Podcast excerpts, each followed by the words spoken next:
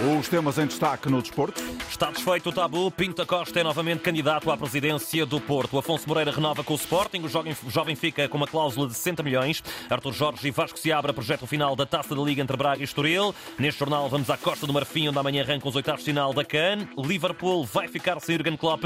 Miguel Gago, o melhor do judo português no Grand Prix de Portugal. Ainda o ténis, a Fórmula 1 e o handball. Jornal de Desporto com edição de João Gomes Dias.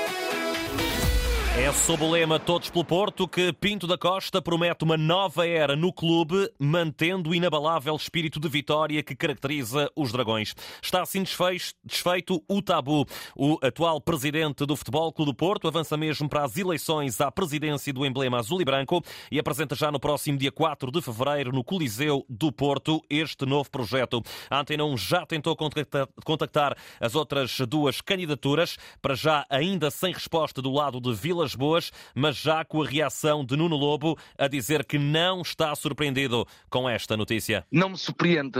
O presidente, o presidente ao longo destes últimos tempos tem dado sinais, sentia com força para continuar, para continuar a servir o Futebol Clube Porto. Acho muito bem. As maiores felicidades para, para, para o Presidente e que apresente, e tu acho que fica à espera, não é? Que apresente equipa, a nova equipa, que espero que seja uma nova equipa, e o programa e um programa também novo para o Futebol Porto. Mesmo com o avanço de Pinto da Costa, Nuno Lobo diz que não vai retirar a sua candidatura. Sinceramente não percebo, não percebo o porquê que Pinto da Costa avançando, Nuno Lobo uh, iria apoiar Pinto da Costa. Nuno Lobo tem uma candidatura, tem uma equipa, tem um programa para servir o Futebol Porto e é com esse, é com esse propósito que é um candidato.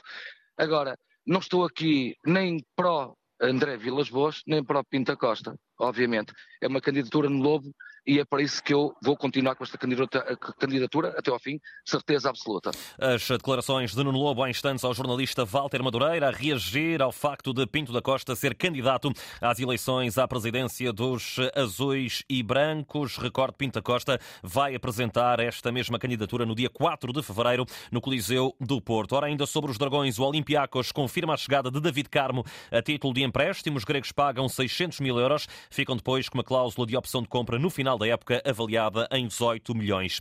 Afonso Moreira renovou contrato com o Sporting até 2028 e fica com uma cláusula de rescisão de 60 milhões de euros. Em declarações à televisão do clube, o jovem de 18 anos explica aquilo que significa a assinatura deste novo vínculo. É um sentimento de extrema felicidade e de concretizar um sonho de menino e só me cabe a mim retribuir eh, retribuir esta oportunidade. Um sonho cumprido num lugar sempre especial. Não me diria uma segunda casa, mas digo mesmo a minha casa porque sempre, sempre vivi destas cores, sempre dei tudo por este clube. Afonso Moreira renova com o Sporting. É já amanhã que vamos ficar a conhecer o vencedor da Taça da Liga. Braga e Estoril jogam a partir das 7h45 da tarde em Leiria, numa final pouco esperada para a maioria da crítica e que é apenas a segunda que não tem nenhum dos chamados três grandes do futebol português a lutar por este troféu. É preciso recuarmos a 2017 para encontrarmos uma final final desta prova sem Benfica, Porto ou Sporting. Na altura, o Moreirense venceu Braga por um zero. Gol marcado pelo brasileiro Cauê. A memória totalmente positiva e de felicidade, pois foi um, um, um torneio, onde uma taça da liga onde gente, nós tivemos que ganhar de boas equipes, né, como Porto, uh, Benfica, né, para chegar até a final contra o Braga. Um jogo difícil, contra uma equipa né, bem qualificada, a gente conseguiu a vitória, né? Um jogo difícil, 1 a 0 pá, e conseguimos o título tão, tão marcante aí, que marcou a história do Moreirense, até mesmo da Taça da Liga. E o que mudou na carreira de Cauê depois deste golo? Ah, pá, a visibilidade, né? A gente que, que joga em equipes menores, a gente procura sempre essa visibilidade. Dentro da liga, quando nós fizemos, quando alguma equipe faz um campeonato bom, né, que fica ali entre os sétimos, quinto, sexto, é, isso já dá um destaque e quando chega numa numa taça da Liga, numa taça de Portugal, numa final, nas, nas meias finais, isso já dá um destaque maior. Foi o que aconteceu comigo. Né? E depois disso, por ser um médio, né, normalmente o destaque sempre é mais para os pontas de lança, para os atacantes. E ali deu um pouco mais de visibilidade ao meu trabalho naquela época. E de que forma um jogador encara este tipo de jogos decisivos? Normalmente a gente fica um pouco ansioso. A questão do nervosismo acho que faz parte dos, de todos os jogadores, não importa se é da equipe do Benfica, se é da equipe do Porto, não importa o nervosismo vai estar tá lá, mas acredito que após a, o início da partida a gente acaba tendo, a, digamos assim, uma a confiança dentro do trabalho, né, do que, do que o que levou a gente até a final E final é para ser ganhada, não para ser jogada, entendeu? Então acho que é um jogo aberto, então todo mundo tem a chance.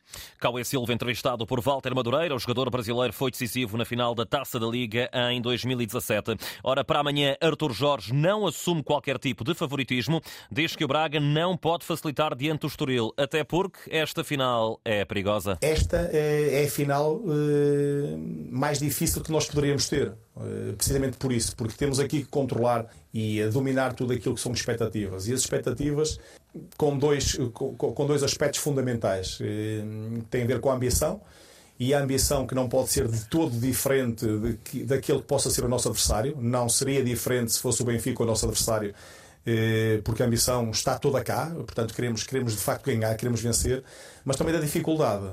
Depois do gol com o Sporting, Abel Ruiz não tem presença garantida no 11 inicial. Deixar pelo menos essa surpresa para que o Vasco possa também ter alguma dúvida nesta altura. Teremos o Musrati que vai estar com toda a certeza também connosco. Não temos o Bruma que vocês sabem porque vai, vai ser operado. Eh, sobre o mercado, eh, é aquilo que eu tenho dito. Eh, nós temos tido, tivemos duas saídas já. Nesta altura não temos entrada nenhuma.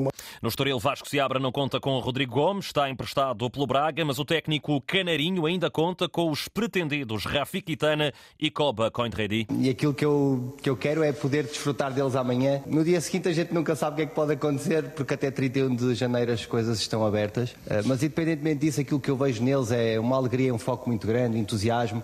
A equipa sempre a brincar com eles até por causa deste tipo de notícias, por isso levamos isso com naturalidade, com normalidade e sentimos-nos é felizes por... Eh, amanhã estão disponíveis para jogo. Sinto-os uh, felizes por poderem lutar com os companheiros para podermos trazer algo de especial para o Estoril. Vasco se abre ele que não esconde a natural felicidade por marcar presença na final da Taça da Liga. Felizes por estar aqui, independentemente de, do adversário ter mais um dia de descanso que nós, uh, nós temos vindo a dizer que nós gostávamos de, de, poder estar mais vezes a jogar de, de 3 em 3 dias ou 4 em 4 dias, por isso temos que nos dimensionar para isso. É uma prova para os nossos jogadores também poderem competir, poderem desfrutar disso e desfrutarem com essa ambição e com essa responsabilidade. Vasco se abre Artur Jorge na antevisão ao Braga Estoril, marcado para amanhã às 7h45 da tarde em Leiria, para acompanhar na rádio o relato de Fernando Eurico e Paulo Sérgio. É já amanhã que arrancam os oitavos de final da Taça das Nações Africanas, 16 equipas à procura da glória continental, numa competição que continua a ser acompanhada de perto pelo jornalista Nuno Matos. Dia sem jogos no Cano, oitavos de final arrancam amanhã com esse Angola-Namíbia, palancas negras com uma primeira fase sem derrotas, empate 1-0 com a Argélia e vitórias 3-2 perante a Mauritânia e 2-0 frente ao Burkina Faso. Sete pontos que deram assim a possibilidade à Angola de ficar em primeiro lugar do grupo D. Frontam agora uma das seleções repescadas para esta fase eliminar. A Namíbia, que terminou em terceiro lugar com quatro pontos. Vitória 1-0 frente à Tunísia, derrota pesada perante os Bafana Bafana por 4-0 África do Sul e empate no terceiro jogo 0-0 com o Mali. Os Palancas Negras de Pedro Gonçalves tentam agora chegar pela terceira vez na sua história aos quartos de final. Jogo marcado para o estado de Lapaí às 5 da tarde na cidade de Boaquê. Também amanhã um grande jogo em perspectiva, Nigéria-Camarões. Início instável na competição para dois gigantes do futebol africano, as Super Águias de José Peseiro, que tentam arrecadar um troféu que foge há uma década. Do outro lado, mais pressionado, o selecionador Rigobert Song dos Camarões sabe que terá que fazer as pazes com os adeptos e convencê-los de que os Camarões podem chegar longe na prova depois de uma primeira fase muito turbulenta. Jogo marcado para as 8 da noite no estádio Félix Houphouët-Boigny, em Abidjan. Estes são os encontros de amanhã para os oitavos de final. Uma palavra ainda para Cabo Verde, que joga segunda-feira frente à Mauritânia. Tubarões Azuis, que terminaram invictos num grupo difícil e, claro, com dois ex-campeões, Egito e Gana. Uma primeira fase irrepreensível. Já a Mauritânia superou as expectativas iniciais. Nuno Matos, ele que juntamente com João Diogo acompanha na Costa do Marfim a Taça das Nações Africanas. Depois de nove anos à frente do Liverpool, Jurgen Klopp vai deixar o emblema inglês já no final da temporada. O anúncio foi feito pelo próprio nas redes sociais do clube. I will leave the club at the end of the season. Vou deixar o clube no final da temporada e percebo que isso seja um choque para muitas pessoas. Estou a ficar sem energia, apesar de estar bem neste momento. Sei que não posso continuar com o trabalho mais uma vez. Cannot do the job again and again and again Jurgen Klopp deixa o Liverpool no final da época. Um dia depois da qualificação inédita para os quartos de final da Liga dos Campeões Feminina, a treinadora do Benfica, Filipe Patão, disse na Antena 1 que os jogos com o Eintracht de Frankfurt foram decisivos nas contas do apuramento. Tivemos um excelente comportamento e uma excelente exibição no jogo no Estádio da Luz. Aliás, eh, notou-se que a equipa alemã, bastante surpreendida pela forma como o Benfica entrou, pela forma como o Benfica esteve no jogo e nunca conseguiu reagir a isso. Lá fora sabíamos que era um jogo diferente, um jogo onde o Frankfurt se iria apresentar a outro nível com toda a certeza, até porque tem capacidade para o fazer, mas não há equipas campeãs e não há equipas vencedoras sem sofrimento. Pela primeira vez, uma equipa portuguesa está nos quartos de final da Champions feminina. Começou hoje o Grand Prix de Portugal em judo, competição que se estende até domingo no pavilhão multiusos de Odivelas e que ontem não está a seguir de perto com o jornalista José Carlos Lopes, ele que faz um resumo da jornada de hoje. Miguel Gago, de apenas 20 anos, medalha de bronze no Europeu Júnior em setembro, foi o principal protagonista português no primeiro dia do Grand Prix de Portugal de Judo em Odivelas. Miguel Gago, nos menos de 66 quilos, venceu dois combates e no terceiro perdeu no ponto de ouro. Estou contente, só me soube pouco porque eu acho que devia ter ganho este combate. Já não há nada a fazer, agora é pensar para a próxima, que é já para a semana o ano de 2024 para consolidar a transição para sénior fazer o máximo número de combates, ganhar experiência neste nível, ou seja, com os melhores do mundo. O objetivo é sempre o máximo, então eu vou fazer por isso.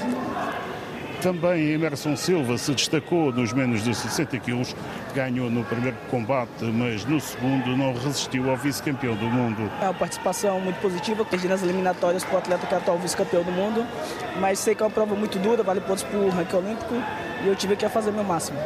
Os outros sete atletas portugueses que participaram neste primeiro dia perderam todos no primeiro combate que realizaram. Raquel Brito, nos menos de 48 quilos, não chegou a participar. Na pesagem, registrou mais 500 gramas do que o permitido. A passagem para os menos de 52 quilos do futuro é uma hipótese em análise. José Carlos Lopes a acompanhar esta competição de judo em Portugal. Depois da inédita presença nos oitavos de final do Open da Austrália, Nuno Borges passou pelos estúdios da Antena 1 para dizer qual o maior desafio que tem para o futuro próximo. Poder manter esse nível uh, o mais tempo possível, porque é o que os grandes fazem, não é não é um torneio ou dois que muda muitas vezes tudo, é mesmo essa consistência que, que os leva a ser tão bons como são. Uhum. E eu vou à procura disso também, não é só atingir o nível que atingi esta semana, mas à procura de conseguir manter isto mais tempo. Nuno Borges, escutado aqui na Antena 1, depois de ter chegado aos oitavos de final do Open da Austrália, o primeiro Major da temporada, que já tem finalistas definidos, são eles Yannick Sinner e Daniel Medvedev. A final está agendada para amanhã de domingo em Melbourne. Na Fórmula 1, destaque para Lando Norris, o piloto britânico renovou hoje com a McLaren, sem que a escuderia tenha anunciado qual a duração do novo vínculo. Igualmente nos desportos motorizados, ao fim de oito super especiais, no Rally de Monte Carlo, o primeiro no calendário do WRC, o britânico Elfin Evans em Toyota está na frente, tem 4 segundos e meio de vantagem sobre o francês Sébastien Ogier. Notas finais nesta edição. No handball está conhecida a primeira seleção a chegar à final do Campeonato da Europa. É a França, que acaba de bater a Suécia após prolongamento por 34-30. Às 7h30, a anfitriã Alemanha defronta a Dinamarca no outro duelo das meias finais. Já a Hungria conseguiu o quinto lugar deste europeu, venceu a Eslovénia Eslovénia por 23-22. No ténis de mesa, Marcos Freitas e Tiago Apolónia garantiram hoje um lugar nos oitavos de final do WTT de Goa na Índia, ao passo que Jenny Shao e Fuyu ficaram pelo caminho. Finalmente, nos Jogos Olímpicos da Juventude de Inverno, Jéssica Rodrigues, patinadora de velocidade, arrecadou o primeiro diploma para o contingente português numa competição que está a decorrer na Coreia do Sul. João Gomes Dias, o Jornal do Desporto na Antena 1, RDP Internacional e Antena 1 e RDP África. A atualidade em permanência na rede em desporto.rtp.pt.